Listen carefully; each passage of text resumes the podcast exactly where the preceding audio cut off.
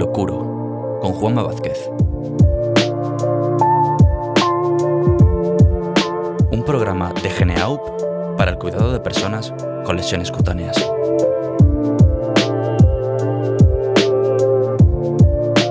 Sevoflurano, EMLA y terapia de presión negativa. Hoy hablaremos de analgesia local en las heridas.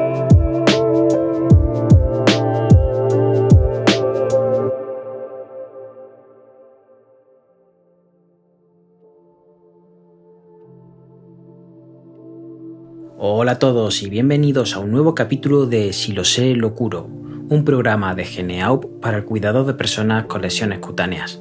Mi nombre es Juanma Vázquez y en el capítulo de hoy hablaremos sobre técnicas y tratamientos locales para manejar el dolor en las heridas. Es fundamental que los profesionales de la salud comprendamos las bases de valoración y tratamiento del dolor hasta ahora hemos hablado sobre el manejo sistémico del dolor con terapias farmacológicas según la escalera analgésica de la Organización Mundial de la Salud. Sin embargo, también debemos conocer y manejar recursos para tratar el dolor de manera local en la propia herida. Para ello dividiremos este capítulo en dos bloques, la técnica de realización de la cura y las terapias locales para tratar el dolor.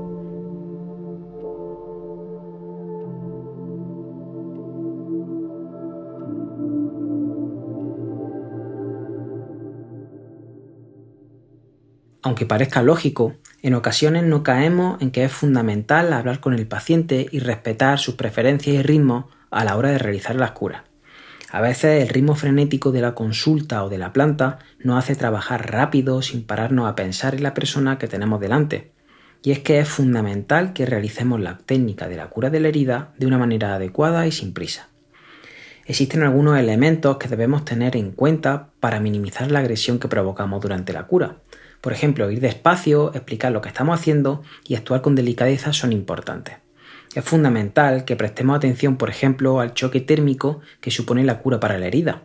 Y es que al realizar irrigaciones con suero muy caliente o muy frío, esto puede resultar desagradable o doloroso para la persona.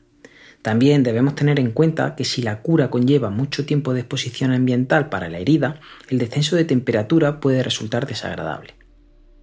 La existencia de tejido desvitalizado fomenta la existencia de dolor de la herida. Por tanto, favorecer el debridamiento autolítico con una cura en ambiente húmedo resulta una terapia analgésica básica para todas las lesiones que lo requieran. Además, cuando realizamos debridamientos más agresivos, debemos ser cautos y prestar atención al discurso del paciente y sus demandas en cuanto al dolor. Durante las curas, otro factor que provoca dolor es el estado de la piel perilesional, por tanto, prevenir la aparición de lesiones o la maceración con productos protectores es una técnica eficaz para disminuir el dolor. Igualmente, evitar apósitos adhesivos y realizar una correcta técnica para retirarlos resulta fundamental para prevenir lesiones en esta piel potencialmente dañada. Por tanto, la prevención del dolor durante nuestras intervenciones es fundamental y debe ser un básico siempre presente durante las curas. No obstante, existen terapias y recursos activos para disminuir el dolor cuando éste aparece o para prevenirlo en el caso de que podamos anticipar una situación potencialmente dolorosa para el paciente. En este capítulo hablaremos de tres recursos tópicos que pueden ser de utilidad para disminuir el dolor durante la cura de la herida y posteriormente. El primer fármaco del que hablaremos será el sevoflorano tópico.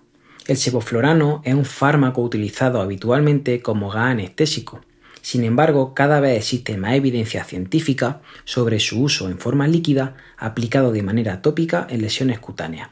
Esto ofrece, entre otros, un efecto analgésico en la herida.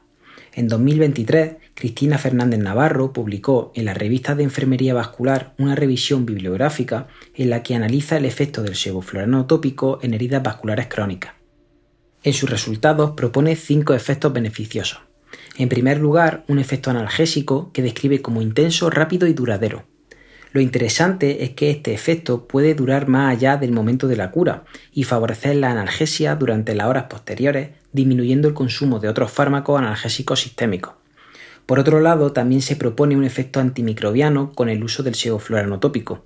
Algunos autores sugieren que puede tener una acción bactericida y se ha demostrado efectividad in vitro frente a algunas bacterias. También se describe un efecto cicatrizante y epitelizante. Todo esto conlleva una mejora en la calidad de vida de la persona y en la costo-efectividad para disminuir la demanda clínica debido a la aparición del dolor mal controlado o el sobrecrecimiento bacteriano, incluso en el uso de esta terapia en el domicilio del paciente. Además de esto, la revisión de Fernández Navarro describe que la aparición de este producto es segura para el paciente no produciendo efectos sistémicos y solo algunos efectos locales leves y transitorios. Para el profesional que aplica el tratamiento también se describe suficiente seguridad.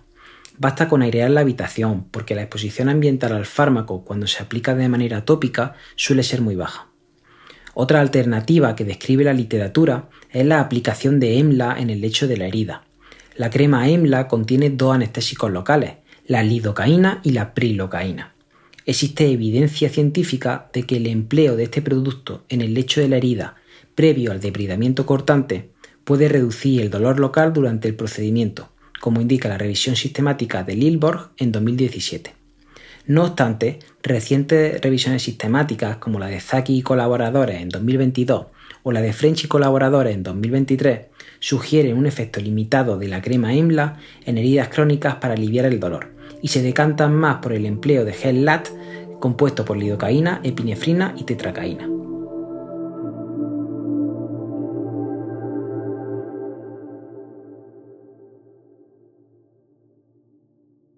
No obstante, no debemos olvidar que es fundamental una adecuada preparación del lecho de la herida para reducir la carga bacteriana, el tejido desvitalizado y con ello la inflamación, lo que nos servirá para disminuir el dolor que el paciente siente a nivel local.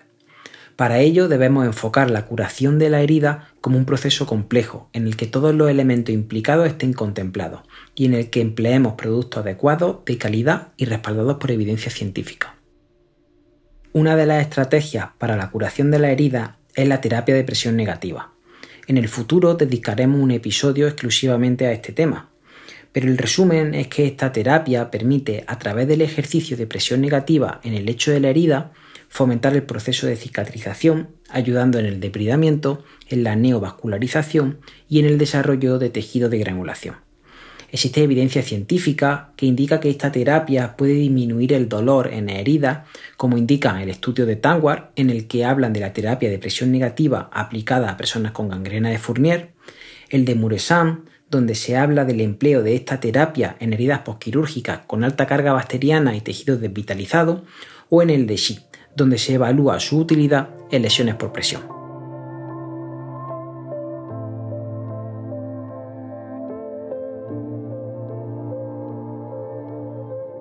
En definitiva, estas y otras terapias son recursos que los profesionales sanitarios debemos conocer e implementar en nuestra práctica clínica diaria para mejorar la atención que ofrecemos a las personas que padecen heridas, evaluando el dolor en toda su complejidad y tratándolo en el fin de mejorar su calidad de vida. Hasta aquí este pequeño bloque de capítulos sobre el dolor en las heridas. En los siguientes capítulos hablaremos de algunas técnicas y estrategias específicas para prevenir la aparición de lesiones relacionadas con la dependencia y algunos productos que nos pueden servir de utilidad a la hora de curar o prevenir lesiones. Como siempre, muchas gracias por escucharnos. Ya sabéis que podéis seguirnos a través de las redes sociales de Geneaup y escuchar más capítulos de este podcast a través de Spotify, Apple Podcast, Google Podcast y Audible de Amazon. Hasta el próximo capítulo de Si lo sé, lo curo.